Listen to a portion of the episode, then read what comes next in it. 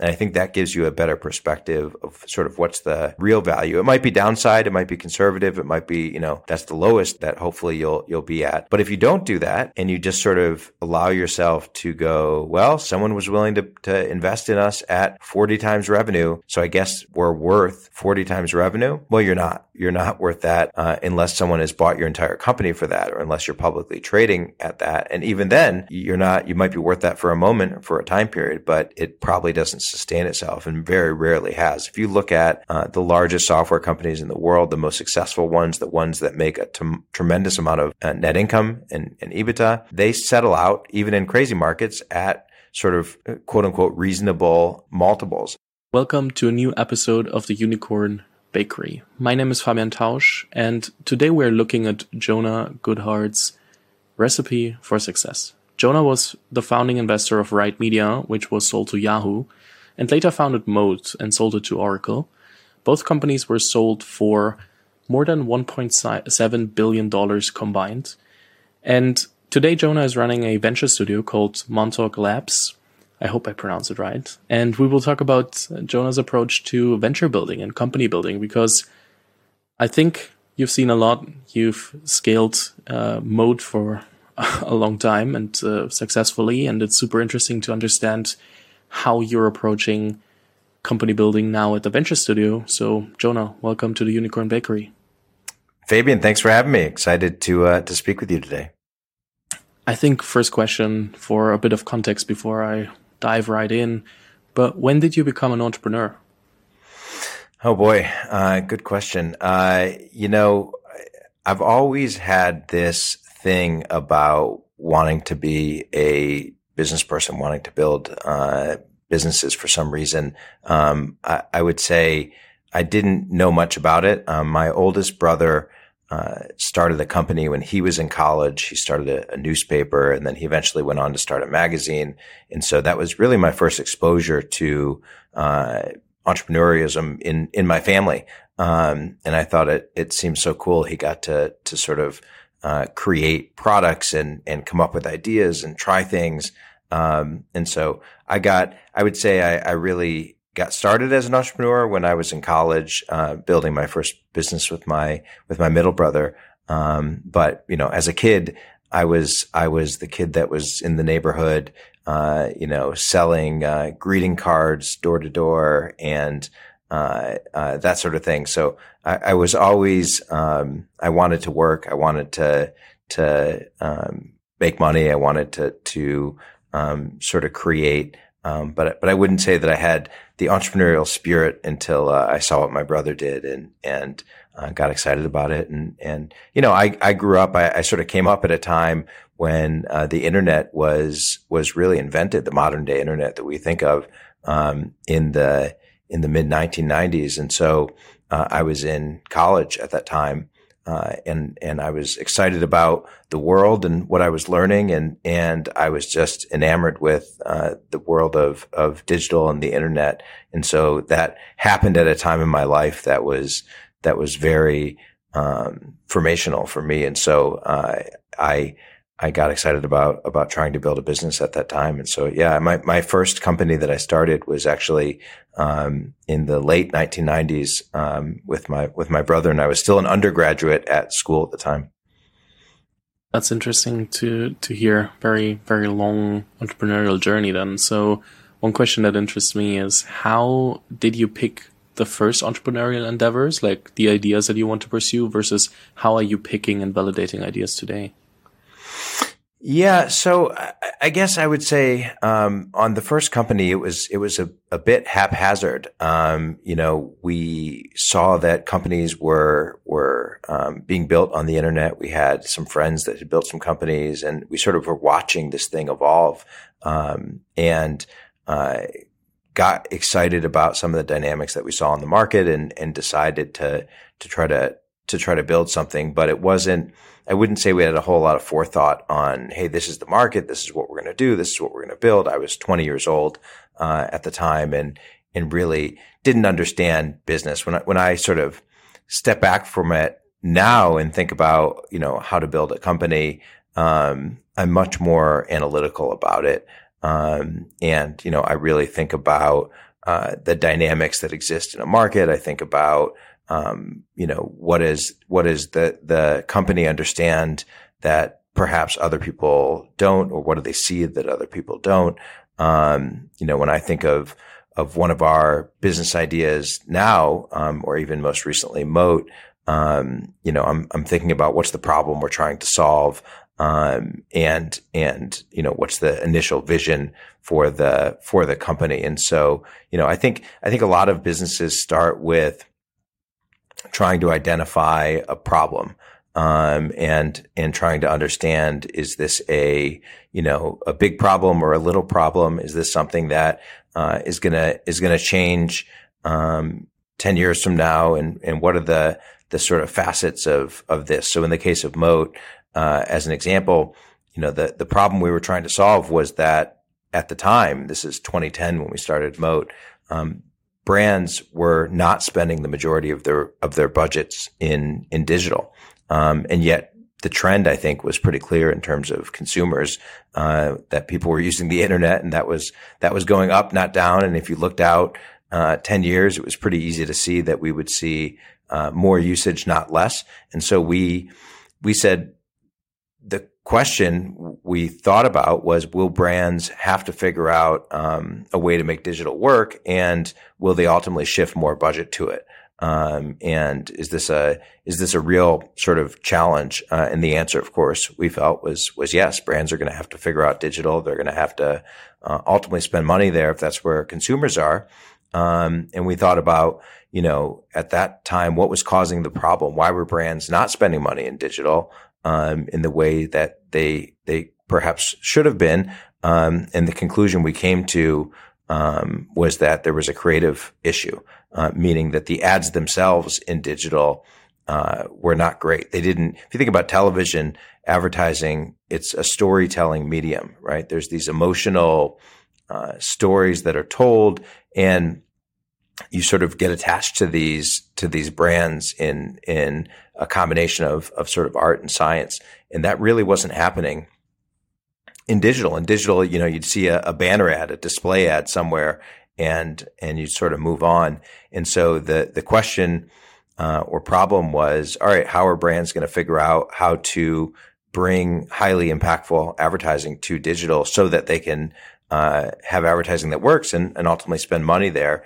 Um, but one of the things that we discovered with Moat, which was a big business learning for me, uh, was that understanding a big problem, which we felt like we identified, um, that brands need to figure out digital in a big market, right? Hundreds of billions of dollars, uh, even then being spent on, on advertising, um, uh, doesn't actually tell you whether you have the right solution for that problem. That's only a piece of the puzzle. And in fact, our initial idea for a solution was a crowdsourced creative marketplace, uh, which ended up not being the right solution, didn't work. Um, uh, but it led to an iterative process, and we eventually um, came up with with analytics and measurement, and and that ended up uh, working for us. But you know, for me, it's a the the company building process is one where you, are trying to understand a big problem in a big market, um, and uh, you're trying to understand where that market's going, and you want to ask questions like, "What do I know to be the case ten years from now?" Um, and and what do other people believe, and and perhaps um, what do you believe that maybe maybe seen as contrarian today? Maybe a stupid question, but uh, you mentioned you're now more analytical about things, and also people know that you built Moat, a successful company, sold it, exited it, and now you're thinking about new ideas. How often, or like, how much is it also a problem that there is some, let's say, public not pressure in the in the say in the in the meaning of everybody's looking, but people will recognize what you will do next. So how often have you thought about ideas and we're like, ah yeah, I, I could do that, but I'm not sure if that's the right one and you're like throwing ideas away because maybe it's not right. Like are you overthinking ideas now and and uh, how how are you approaching that?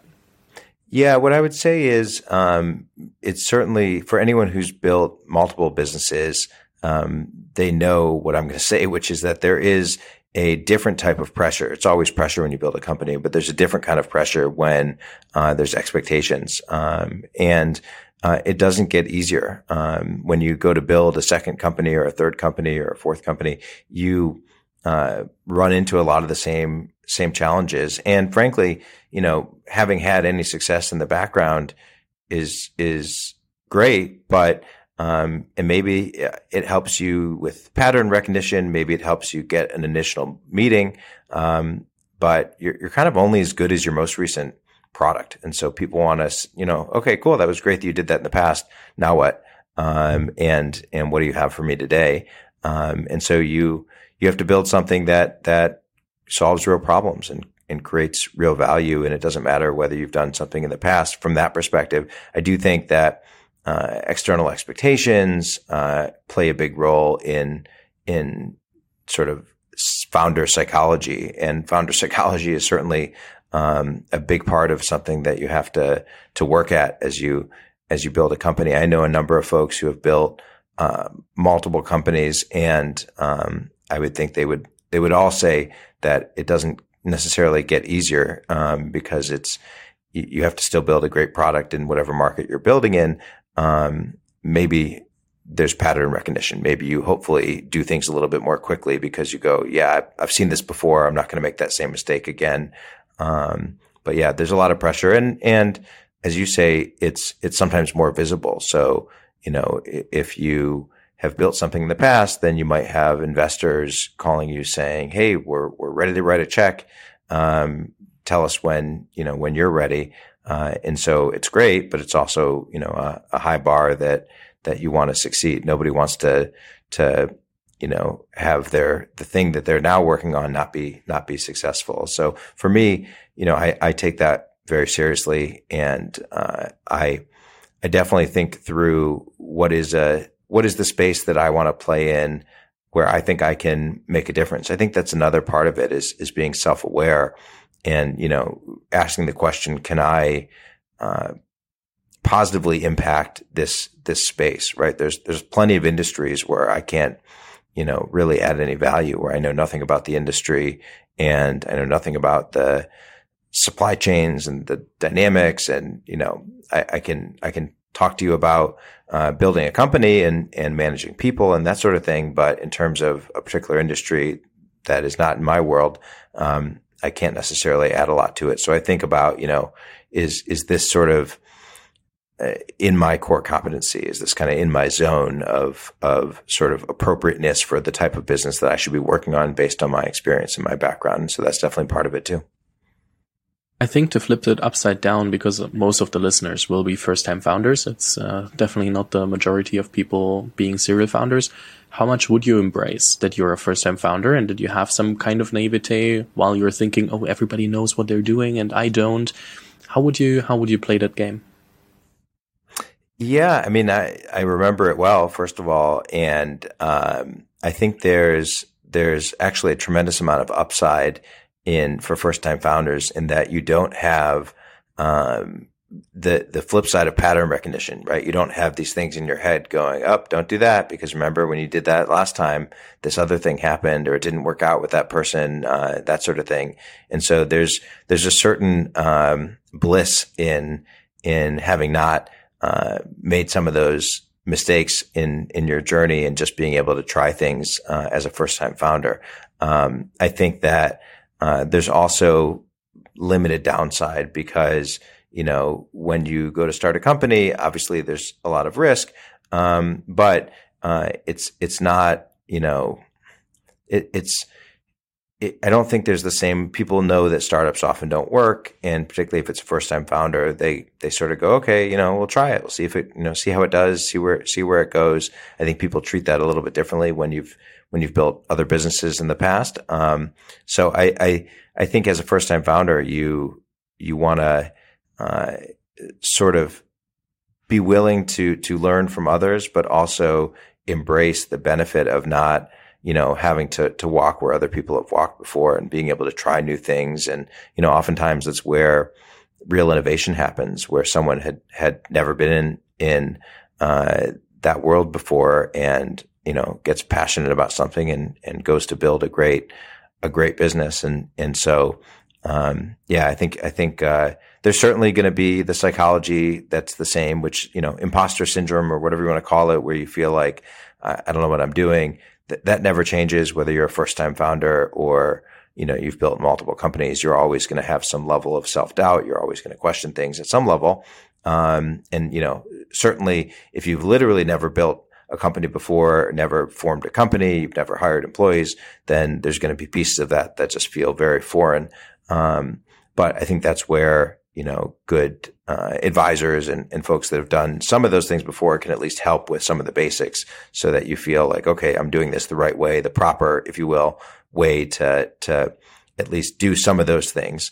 Um, but then I think you also want to take advantage of, if you will, the naivety that you might have because, you know, I certainly tried things with my first company that I think people would have said, you know, that's not the right way to, to do it. And we learned and built successful, you know, products, um, by trying things that other people weren't willing to do. And so, um, I think there's a lot of positivity that can come from that, that sort of first time founder naivety, naive, naive sort of perspective, if you will. I think what I would love to add here as a, a new new part of the of the question is due to all the content, and I'm definitely part of part of the equation, um, producing a lot of content. People try to over engineer everything from day one from time to time. What are your thoughts on people trying to over engineer team, um, product from day one, um, vision from day one? What are the things that I'm actually focusing on, and where should I just also let's put it with go to the go with the flow? Yeah, so I think in the in the early days, I think your team is is absolutely critical. I'm I'm one of those uh, people that believes an idea is not worth much. Right? When I talk to entrepreneurs and they say, you know, I have this idea, uh, but don't don't tell anyone. I, I sort of for me, it's it's you know, it's kind of a signal of where that entrepreneur is in their journey, and that in that they haven't yet come to the realization that it's 99% execution. Um, and so uh, I think when you go to execute and you think about what are the key parts of building a company, I really think it comes down to um, first and foremost the team, right? The the people that that do it, the builders, the the if you're talking about software, the engineers, um, et cetera, are are really the critical components of of your success. And so you have to you have to get the right team on board. Um, with the the right mentality and the and the right mindset for building a company, uh, particularly an early stage company. Um, and you know, on, on, that front, I think there's there's honestly where a lot of mistakes are made and companies are sort of set up for success or not is is in getting the right team. And so I, I think that you know perhaps more than anything is is the key. If you have a great team, you can sort of figure things out. If you if you don't, um, then it's going to be hard no matter what it is. I think beyond that, um, there's a there's a path that I think uh, makes sense to follow for B two B companies, which is in the world of B two B. Um, we get the benefit of being able to talk to people who are would be customers or perhaps will be customers and literally ask them, uh, whether they would buy a product in this space if it solves a particular problem. They they are looking to solve particular challenges in their world and you can go to them and say, "Hey, if if we were to have this theoretically, would this be interesting for you?" And based on their feedback, um, it gives you really important direction because in the end of the day, you're going to go back to those same people uh, and say, "Okay, I've I've built it. Um, you know, now what now what do you think?" Um, and so I think that sort of early iterative feedback from uh, potential customers, at least in B2B. I think it's different if you're talking about a consumer business, but in B2B, I think that's critical, but it, it always uh, starts with the team. It, it's, you know, the first question investors will ask when you say, Hey, I'm going to go build this company. Got it. Who's your team? Who, who's, who are you doing it with? Cause that's, that's really the key. So how do you define a great team? I, we always hear investors talking about it, but I would love to hear from your founder perspective. Yeah. So here's what I would say. Um, I think that a lot of people have this sort of um, idea that being involved with a startup would be fun and cool and interesting and, you know, the potential to be highly impactful. But there's a reality to startups, which is that um, they are less secure than large companies. Um, a lot of startups fail. They're higher risk. Um, they're usually lower cash compensation. Um, and frankly, they're just messy.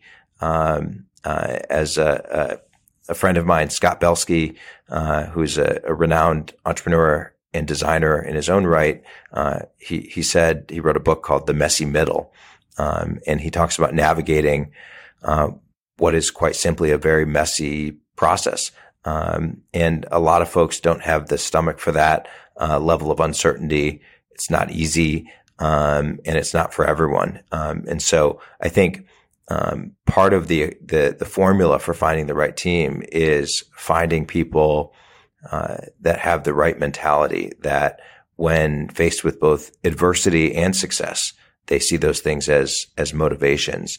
Um, that they have a mindset to push forward and and always figure it out. That that sort of get that the the goal of the company is the the thing that you're all driving towards, um, and you sort of pull out all stops to to make that work. Um, and so I think you know having uh, it's easy to say someone with a positive mentality, but but having uh, a positive mentality with grit um, is is hard to teach, and I think it's it's one of those things that you kind of know it when you see it. Um, and candidly, in the companies that I've been involved in uh, over the years, the last 25 years or so that I've been building companies, we've had folks come through that that you know either we or they realize it's not a fit, um, and and that's okay. Um, and there's different stages, right? In a truly early stage company, it's a different type of person typically um, that's successful than in a in a later stage company.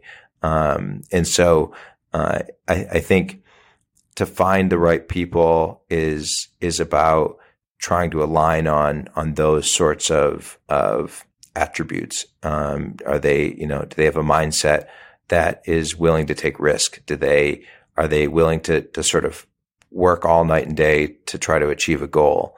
Um, are they are they willing to to to work on weekends not because the job says you have to work on weekends, but simply because that's might be what's required in a situation where you're trying to achieve a specific goal.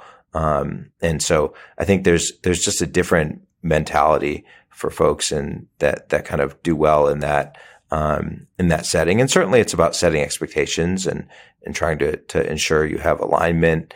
Um, but I think the the good news is when you hopefully eventually do get to success, um, it is one of the most unbelievable feelings to know that uh, your team made it happen, that your team, you know, found a way to push through, and and you know, of course, that they also participate in that in that upside and that success of the company.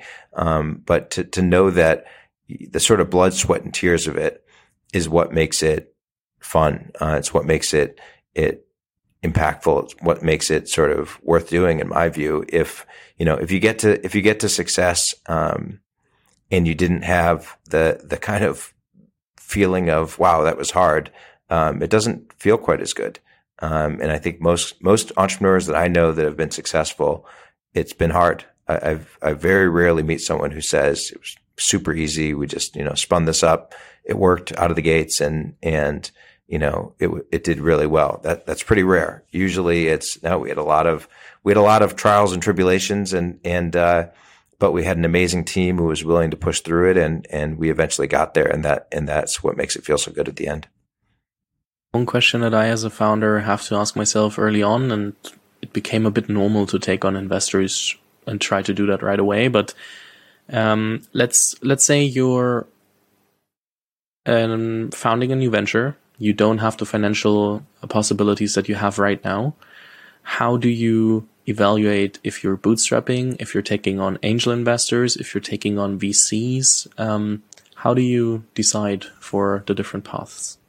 Yeah, I mean, I think it comes down to a couple of things, but one um, is uh, I take it very, very seriously when I take uh, money from other people. My mentality is it's like I've taken money from you know, my family or my, uh, grandparents when when they were alive. Um, it, it's it's something that to me it's it's it's sort of a sacred thing. Uh, I don't believe that you just sort of take money and oh, if it works, it works. If it doesn't, it doesn't. I, I, I think some people have that mentality. I do not. Um, I think it's extremely serious. And so I think if you're going to get to the place where you're going to, you're going to ask people for their, uh, hard earned money to give to you that they, you may lose for them.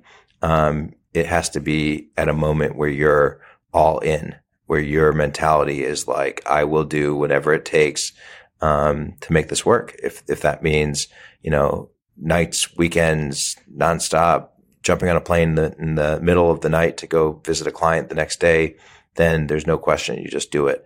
Um, I, I, I believe that once you take uh, money from other people, you have an obligation to to them that is that is sacred. Um, and I think that you know, unfortunately, I don't think everyone takes that has that that feeling or has that mentality. Um, but I, I personally believe it's it's important, um, and I think that helps sort of lead the way. So you know, to answer your question, when you think, all right, do I take angel money? All right, well, am I at a place where I feel like um, I'm doing this full time? Do I have another job, as an example? So I'm not a fan of people taking on investors when they have another job because they're going to be distracted. Um, and I and I think it's hard to to be successful when you're you're doing something else. And so um, that would be one thing I would ask: is Are you all in? Are you putting 100 percent of your your time? Are you literally devoting your entire life um, to a large degree to make this successful? And if the answer is yes, then you might be at a place where it makes sense to to try to raise money. Uh, you know, getting friends and family is usually the first step where people are going to bet on you and have a, a, a very forgiving um, uh, mentality. Um, but you know, nonetheless, I take that stage very seriously as well. I think when you get into uh, raising money from venture capitalists whose job it is to invest in startups, um, then you're at a different you're at a different place at that at that point. Um, I think you need to have a very clear vision of uh, what you're building. Um, I think that you know you you ideally have a uh, product market fit that you've gotten to off of your initial seed capital from friends and family. Um, you know, it's not to say that you can't raise money before that, um, but you are playing with statistics around risk, basically. That the risk goes up. So if you raise money from a venture capitalist and you don't have a product and you don't have a product market fit, um, then you know you might be successful, but then it's a question of how much money does it take for you to get to that point, and how long does it take and whether you run out of money or not.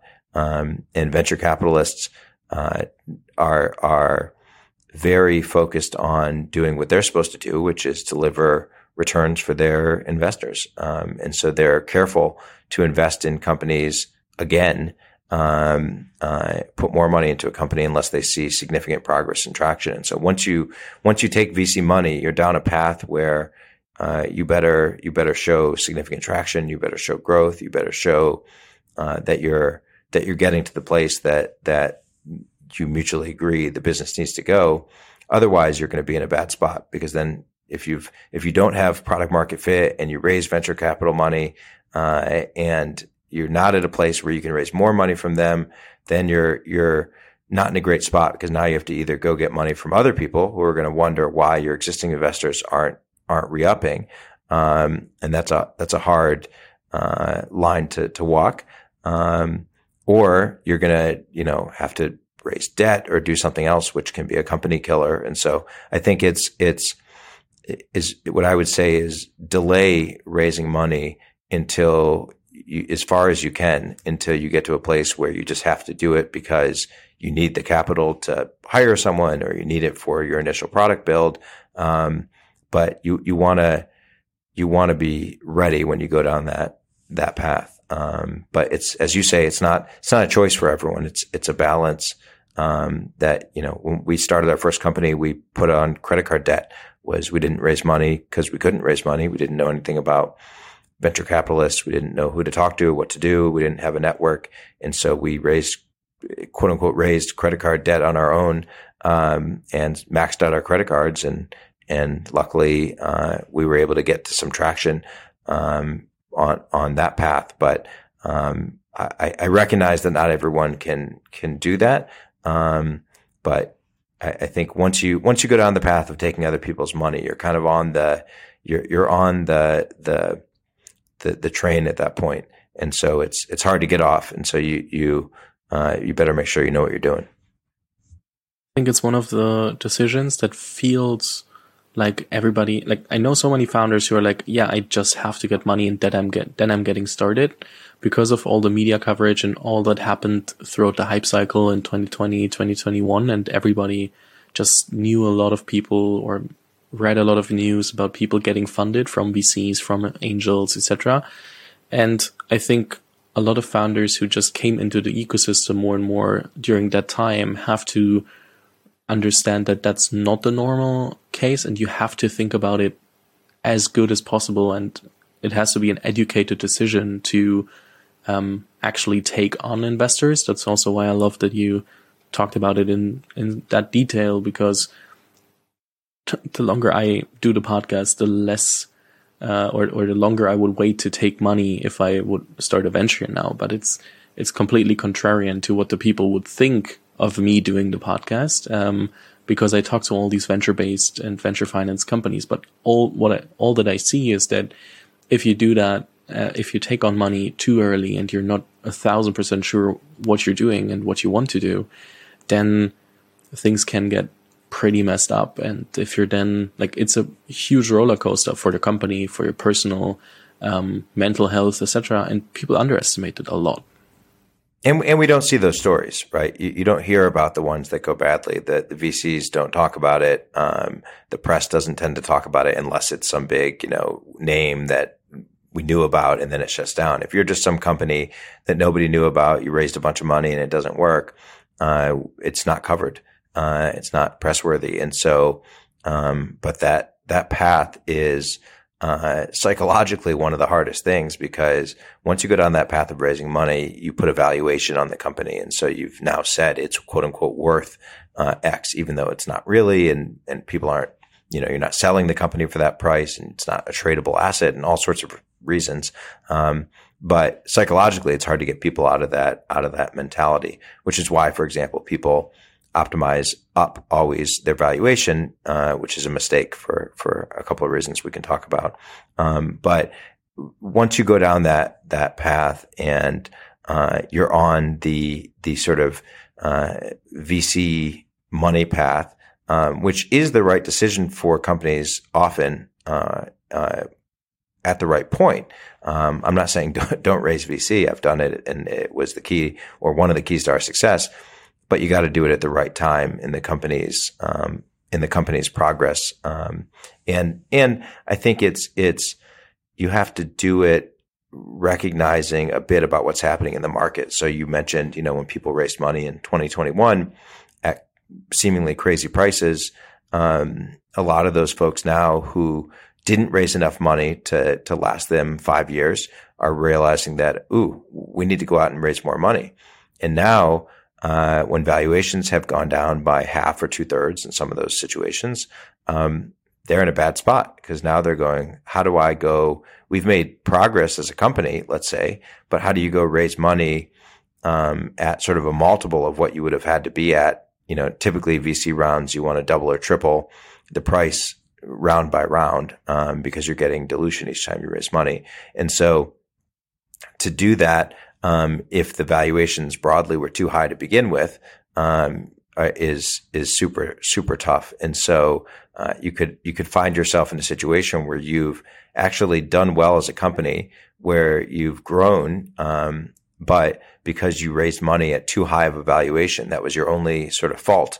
Um, you've kind of screwed yourself, and and you may not be able to raise money, or you may have to do a down round, or or sort of uh, take more dilution or have um, other parts of a deal that that could end up hurting your employees or your early investors or yourself, et cetera. And so um, there's all sorts of of challenges uh, if you do that. So one of the things that I tell entrepreneurs is you really got to raise if you're going to raise venture capital, you got to be very thoughtful about what price you're doing it at.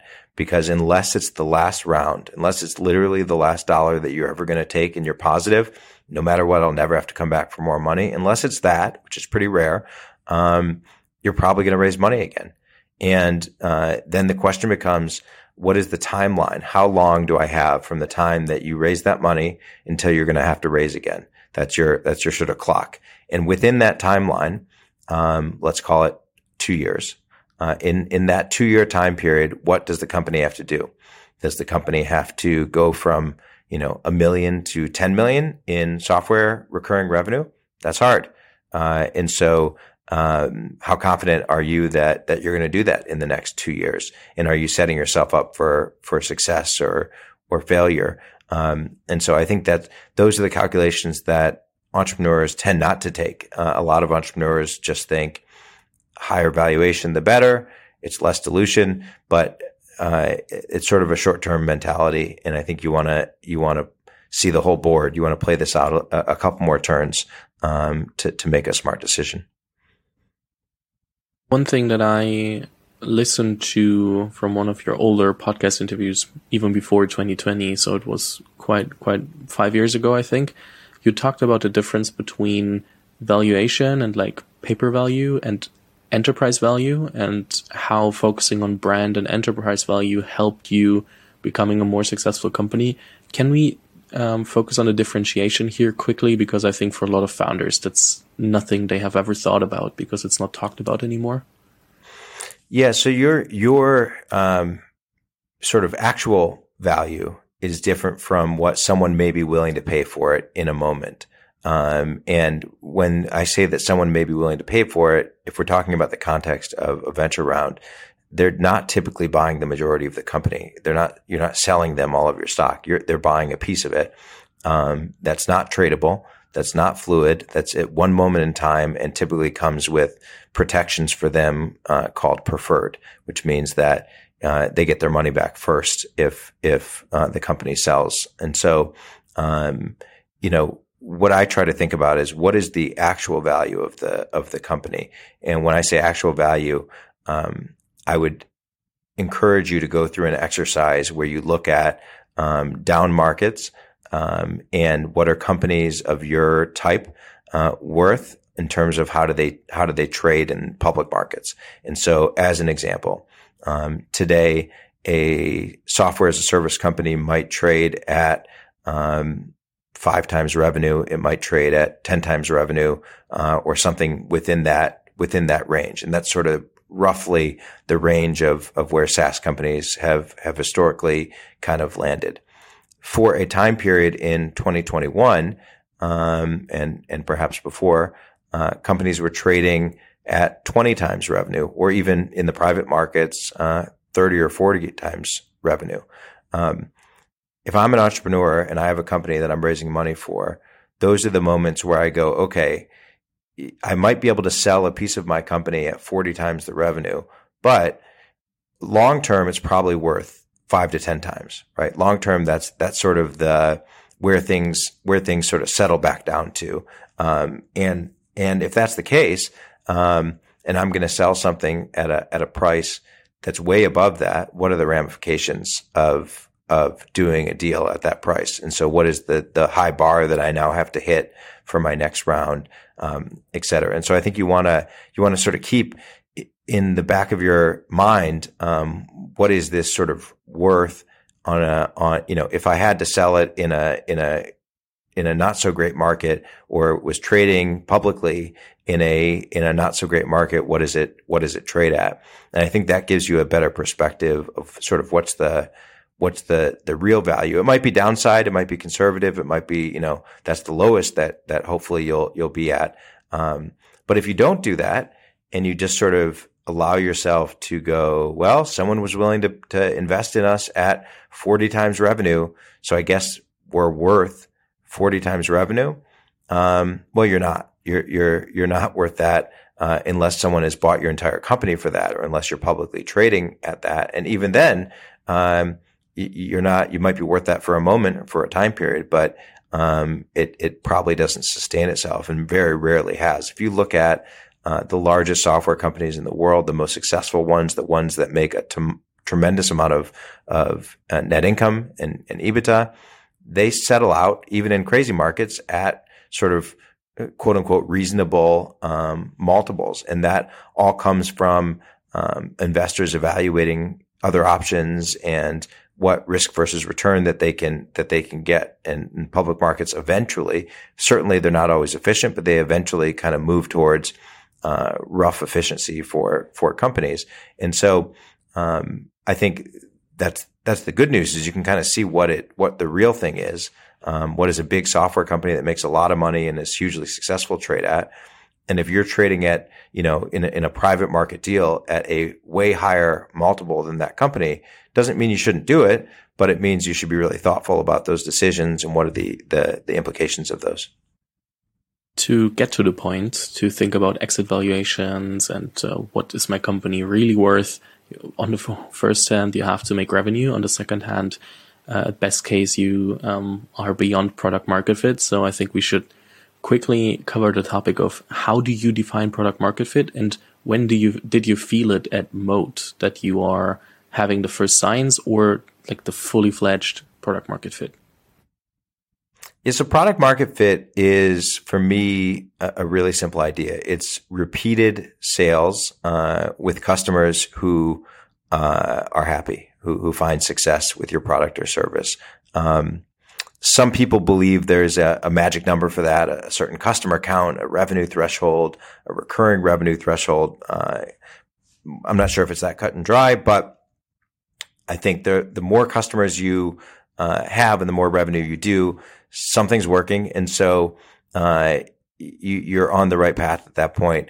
Um, and and I would argue that if you have a bunch of customers um, and they're not churning. They're they're spending at least more time with you, and maybe even some of them are are buying more products from you.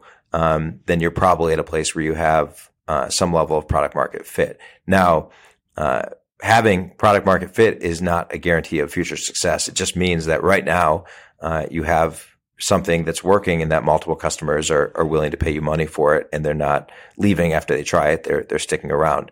Um, but to, to build a company, you have to evolve, you have to innovate, um, you have to get lots of companies uh, that want to to have your product, and you have to not churn them. Right? I believe in in building a, a, a new logo machine. If you're a software company, as an example.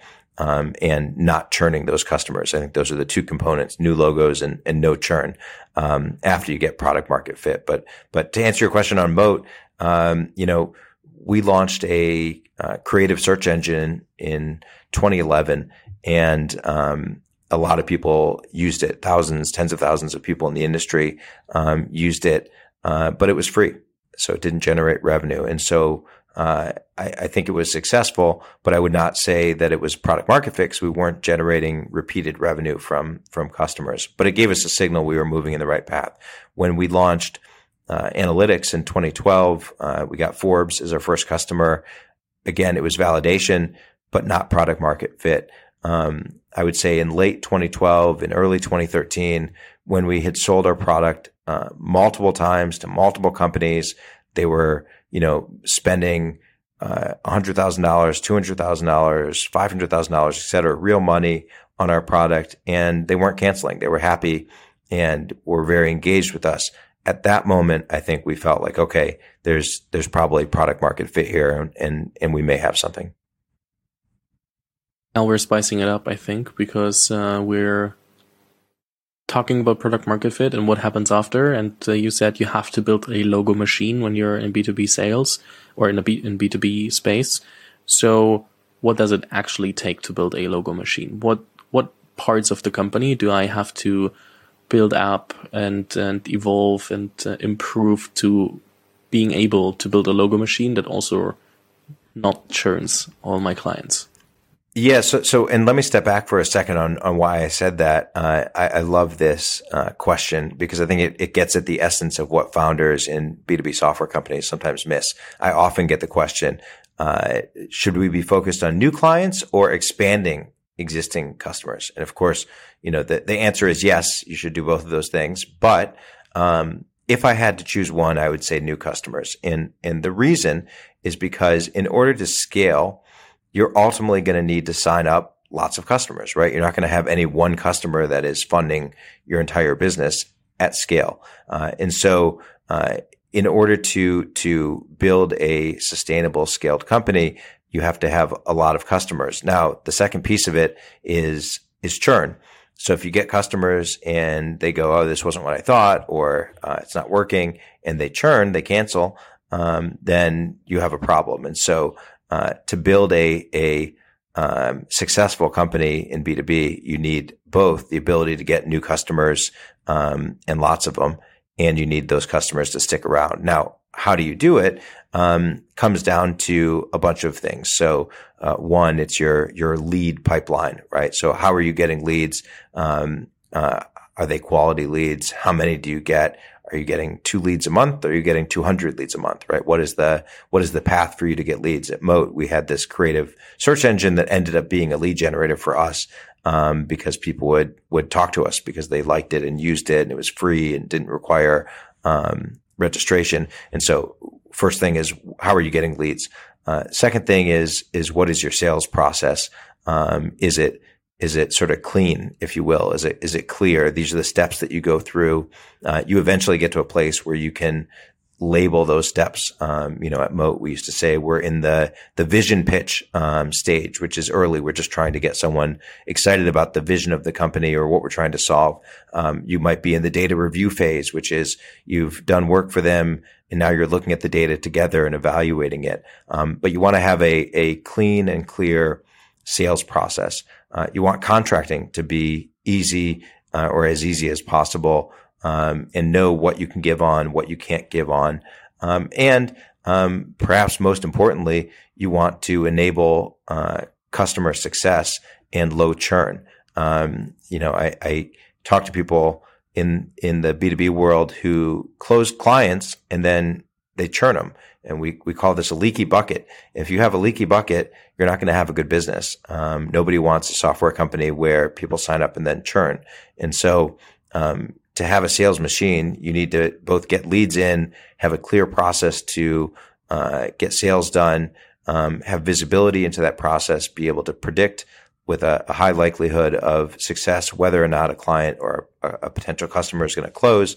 Um, and then you want to know whether they're engaged, um, whether they're happy, whether you're interacting with them, and you want to track all of that. Um, and that's going to help you understand whether you're going to keep these customers and ultimately maybe expand them. But in my mind, um, expansion uh, of customers is sort of the second phase. Uh, you want to build the machine that gets folks through the door, um, make sure that it works, make sure that they're happy, um, and then you can you can move on to scale. It's interesting because um, when we, for example, look at the businesses that then go public, we see, of course, the the hopefully the fully fledged uh, company that has um, figured out both, like attracting new clients, but also the the expansion and in inside of the clients with the net revenue retention. That is one of the key benchmarks to understand. Okay, how much besides the growth, how much um, possibility is there to to extend the clients and um, so I can imagine that a lot of founders are focusing on this very, very early to, on a micro level, figure out, okay, how can I sell more? Do I cross sell? Do I build on top? Do I, what do I do? And, um, what would you say is the right balance? Because if I just focus on, um, selling to more and more clients and onboarding them and forget about, okay, I could cross sell here. I need to build a new product layer that, um, I can, set up as a new tier that people can can unlock as well. At what point do I then start thinking about this expansion part? Yeah, so I think there's there's two ways to think about expansion, right? There's more of what they're already buying from you and selling them something that they're not buying from you, right? And so on the the latter, which I think is is part of what you were referencing, you're talking about building new products. Um, on the former, we're talking about them just getting full usage out of it. And so, um, you know, let's say that that for Moat somebody signed up and they said we're going to put this on 10% of our of our uh, ad buys or 10% of our inventory. Um, for me to expand them, it just simply means getting them to use us on more of their inventory, right? That kind of expansion, I think, is is logical to focus on um, early on, um, ensuring that they're happy, ensuring that it works, and ensuring that they hopefully roll you out on on more of of the same product. Um, when you're talking about building new products, I think you want to be careful that um, you don't forget about it, that you don't sort of say, you know, we're not going to do it because that's where competition could come in and, and, um, and do something that powers, uh, a capability that you don't have. Um, so you don't want to not do it. But at the same time, if you get too distracted by sort of building, um, that, then you forget to, to, um, get scale with the existing clients that you, that you have. Um, and so I guess my, um, view is you want to you want to focus on the product, the initial product that you're selling, get that to work and get that to work at scale, um, and get lots of people to use it. And then I think you want to have the good problem of a lot of people using our products. They all seem to like it. Um, there's so much stuff that we can do. Now the question is, what do we prioritize for for additional product builds? And I think that's I think that's the the place you want to you want to do that because I think otherwise, you know, everyone has limited resources, um, and you want to you want to not get distracted and focus on uh, expansion and having to light up two, three, four, five different products when you've not gotten to scale on your first one. I think there's a second question that is interesting for a lot of uh, mid-market, upmarket, enterprise um, software companies, and it's the balance between customization for a customer and also productizing and, and scalability of the product. And I know there is no black and white answer, but what is your take? When when do I have to customize more for a customer? And at the same time, how do I say, okay, I can't do this right now. I have to find a scalable and productizable solution. So somebody said to me once, the definition of enterprise software sales is uh, that you're willing to customize. Um, and I thought that that was interesting. I don't know if it's exactly right, but you know, the, the, uh, when I got into the analytics business, I went to, to sell a customer and, um, they had a, a free analytics solution that they could use. And I said to them, why don't you just use this free analytics solution? Um, why would you pay for one when you could get it for free? And they said, well, there's two things. One, you get what you pay for when it's free. So you get no support, no service, etc. Uh, but number two, there's no customization. Um, and being able to customize it to fit our specific needs is critical. So, uh, being willing to customize, I think in the early days, uh, is, is pretty important for, for enterprise software. Now, the the balance you want to strike is the level of customization, right? You don't want to to be their in-house developer um, and customize things so much so that it doesn't scale to other to other clients. What you want to do is you want to think about, all right, what features and capabilities that they're asking for um, would also make sense for other people, and so may also make sense for us to build. And and you want to, I think, bias towards uh, what are going to be the the repeatable use cases um, but I, I, think you, I think you have to customize uh, or be willing to customize early on. I think there's very few products that you can sort of put out there, people just use, and it requires nothing, and and you call it a day.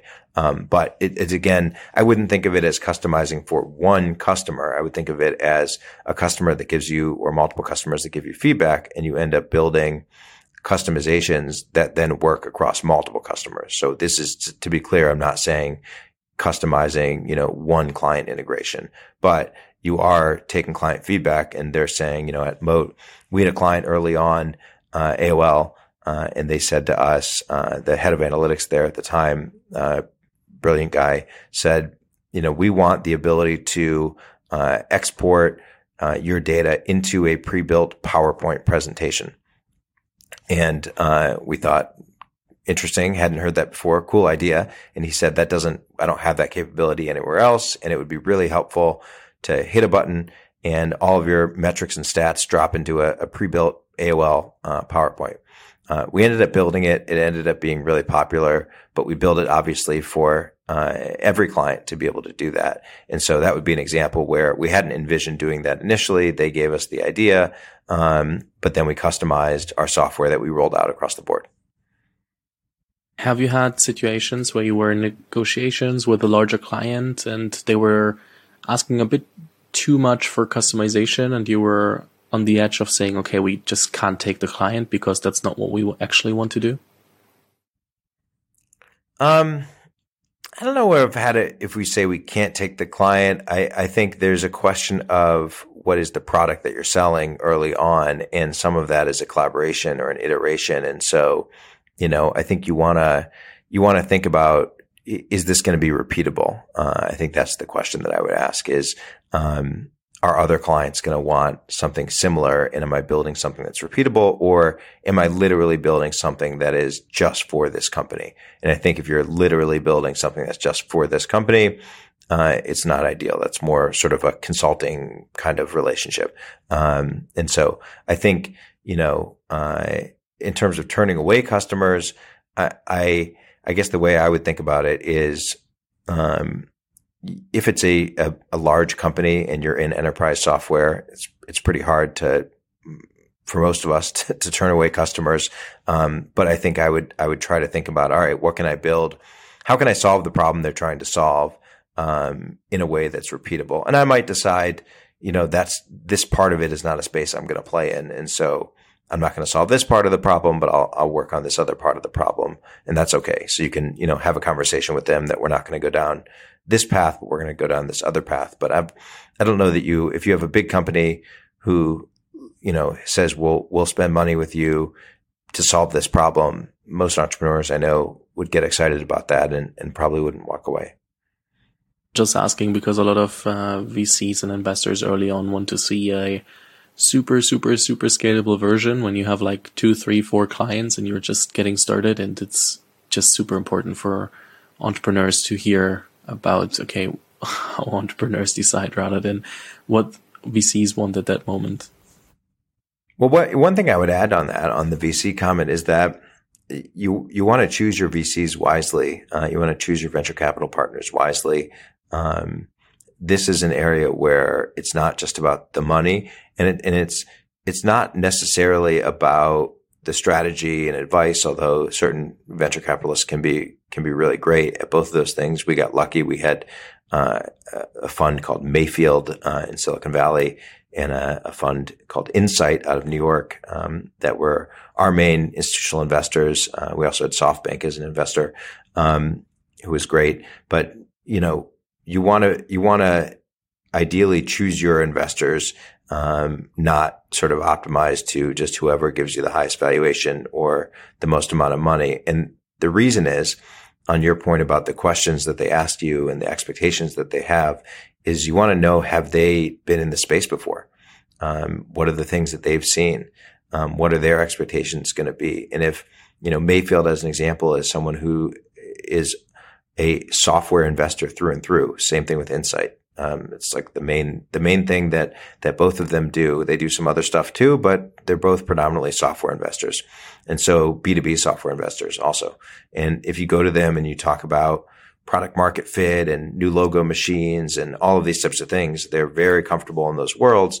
They've seen hundreds, if not thousands, of companies, um, and they have a lot of of insights and data about what has what has worked and what hasn't, and that ends up being extraordinarily um, helpful. And so I think if you hit it, if you are talking to a venture capitalist and you feel like the expectations are not realistic because wait, we only have four customers. Why are you asking us about you know this this question? It might just be uh, you know a, a, VC that's that's uh, not had experience in this world, and that's okay. Um, but it's just a question if that's you know it's a question that you want to think about before, hopefully before you, you take money from them is, you know, what is their insight going to be? Um, it's why oftentimes, uh, people don't want to take money from, let's say, hedge funds, um, and folks who are in a totally, you know, we would call it Wall Street people, um, because it's a totally different mentality and they often don't understand, um, the ins and outs of building a B2B software company. And so,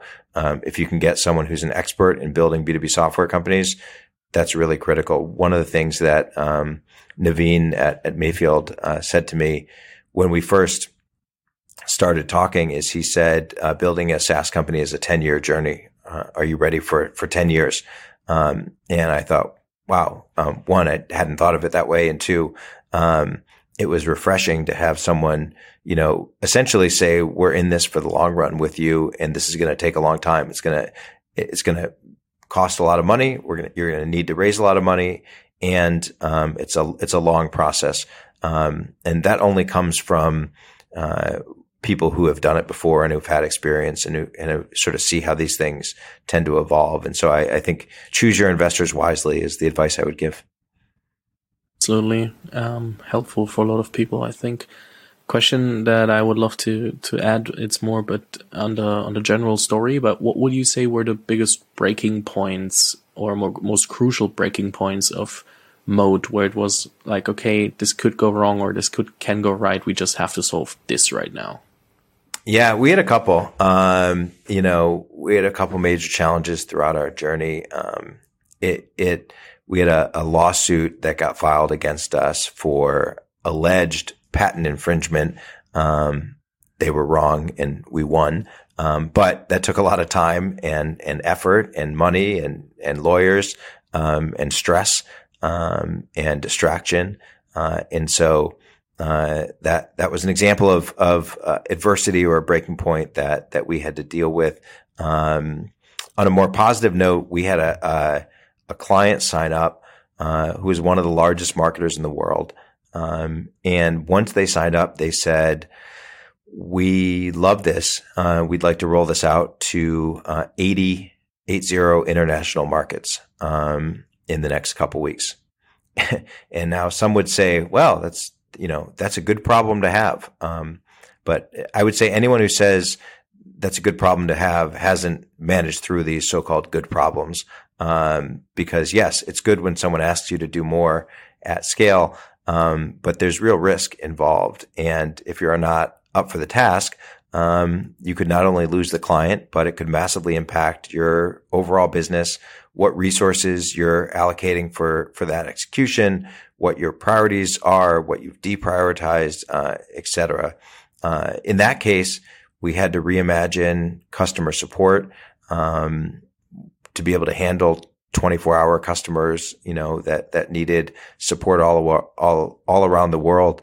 Um, we had to think about languages and, and all sorts of things. Um, I would say it ended up being one of our proudest moments as a company, but it definitely wasn't clear, uh, when we were in the middle of it that it was going to work. And, you know, I, I think, uh, you hit these breaking points or you hit adversity in a company and, um, even if it's a quote unquote good problem to have, uh, it doesn't always feel that way in, when you're in it. And, and you want to, uh, you want to be really thoughtful about how you navigate through. And I think part of it is just having, uh, a positive attitude and having a team around you, uh, that has a positive attitude and that says, you know, all right, let's figure this out. We'll, we'll, we'll get through it. Um, we'll, we'll find a way. There's got to be a way to do this. And, and you, you push through. And was the first moment when you thought, okay, it feels like we as a company are now quite stable. Of course, there can go things go wrong, but it feels like we're somehow we have built a fundamental safety net. Um, I'm not sure I ever feel like a company is is totally stable. Um, I, I, think that can lead to complacency. I, I am always thinking about what can go wrong. I'm always thinking about you know what are we missing? Uh, what are our competitors doing? Um, you know, I guess after we sold the company, we had 250 or 300 employees, and uh, you know it was a hundred million dollar recurring revenue business, so it was it was substantial. Um, and I was working for the acquirer for a number of years and eventually left. Um, and I guess now 10 plus years later, the company's still around, um, and doing well. I, I can feel proud that, that, uh, we created a lot of value for customers and, and, and that the company continues to do so. And so I guess, um, maybe at this point we could say that there's some level of stability, but uh, I, I, think if I was working there still, I'd probably uh, not feel like everything is stable. So uh, I don't know. Maybe when you're on the inside of it, you you never feel like it's stable. What's your personal tactics and strategies to keep up with the roller coaster on a personal and and mental side? Yeah. Um, I, I do a couple of things, but but first of all, I think every startup is a roller coaster. I think that it's every you know, there's good and bad days, there's good and bad moments. Um, I used to say when when something good happens, don't get too excited because something bad might happen soon. And if something bad happens, uh, don't worry too much about it because something good is probably around the corner. And, and those things tend to kind of pair themselves for some reason in, in startups. Um, and so I think having the, the mentality that that's okay. It's supposed to happen this way. There's going to be good and bad stuff and there's going to be moments um, and nothing's going to stay forever. It's not going to be good forever. It's not going to be bad forever. You're going to have a mix of things. Um, uh, I think trying to uh, take a pause, trying to literally turn off um, your your email, your devices, your Slack, your whatever, um, and and sort of have moments where you can think. Um, I used to love to travel, um, not because I loved being on the road. I didn't love that aspect of it. I certainly didn't love being away from my family. Um, but it gave me these forced moments of being able to pause where I couldn't be on a phone call because I was on a, an overnight, you know, flight. And so I couldn't be, you know, online the whole time. And, and so, um, those moments are when I got sort of the most creative or when I had a new idea or when, um, I was able to just relax a, a, bit from whatever was was happening with the company. So, I, for me personally, it's about pausing, um, stopping whatever you're doing is is sort of my my solution. I also am a big believer um, in building micro habits. So, you know, um, deciding that you're gonna do some level of of exercise every day, or deciding that you're gonna read a little bit of a book every day, or or learn something new. I think that expands your your mind and it gives you an opportunity to step away from the the roller coaster of the of the the company at least for for a little while um, recognizing that we're always somewhat always on but even if it's five minutes a day or 10 minutes a day taking a pause taking a break um, i think can be really helpful and and i guess the last thing i would say is talking to other people uh, you know when you talk to other entrepreneurs they will all tell you um, it's stressful um, being in a startup. And if you talk to other founders or CEOs, they will all tell you it's super stressful being the the CEO. Um, and and the reason is in in that case, the buck stops with you, right? You, you run out of money, it's the CEO's fault. Uh, you didn't hire the right folks, it's the CEO's fault. You didn't deliver for a customer, it's the CEO's fault. Um, and so I think there's a, a, level of stress that that you get, um, which is just sort of par for the course. Um, and I, I think that's, that's understanding that and understanding that that's okay. And that's, that's the job that you signed up for in that case. Um, is, is part of the battle and, and recognizing that this is, yeah, this is what I, I'm, I'm in for. I get that this is part of it. Um, and the flip side of it, uh, is that you can have a level of, um, I think sort of proudness when as a company you don't run out of money and you do attract the right team and you do help customers succeed. And at that, you know, at that point, it's the, it's the team that did it, not the individual, not the CEO. Um, it's the group that did that. Um, but as the CEO, you get to feel proud of what your, your company created and what you did. Um, and so there's, you know, it, it ebbs and flows. Um, that's the, that's the story with, with startups. I would love to ask a thousand more questions, but I think this is a perfect note to end the conversation and let a few, let all the listeners think about that and maybe even re-listen to think about it um, one more time and, and more often because I, I really, really loved it. I really enjoyed it. And um, there's so much more we could talk about, but uh, I think this, this end note was just, was just perfect. Uh, if you don't have anything more that you would love to say, I just can can say thank you. Thank you so much for having me, Fabian. Pleasure. Vielen Dank fürs Zuhören. Falls dir diese Folge gefallen hat, dann musst du auf jeden Fall mal den Unicorn Bakery WhatsApp Newsletter auschecken. Dort bekommst du ein bis zweimal die Woche von mir äh, entweder eine persönliche Sprachnotiz oder eine Content-Empfehlung, Blogpost, Video etc. für Dinge, die du als Gründer unbedingt wissen, lesen, hören musst. Am einfachsten ist es, du klickst auf den Link in der Beschreibung und meldest dich an. Ansonsten kannst du auch auf jungthemapodcast.com slash newsletter gehen.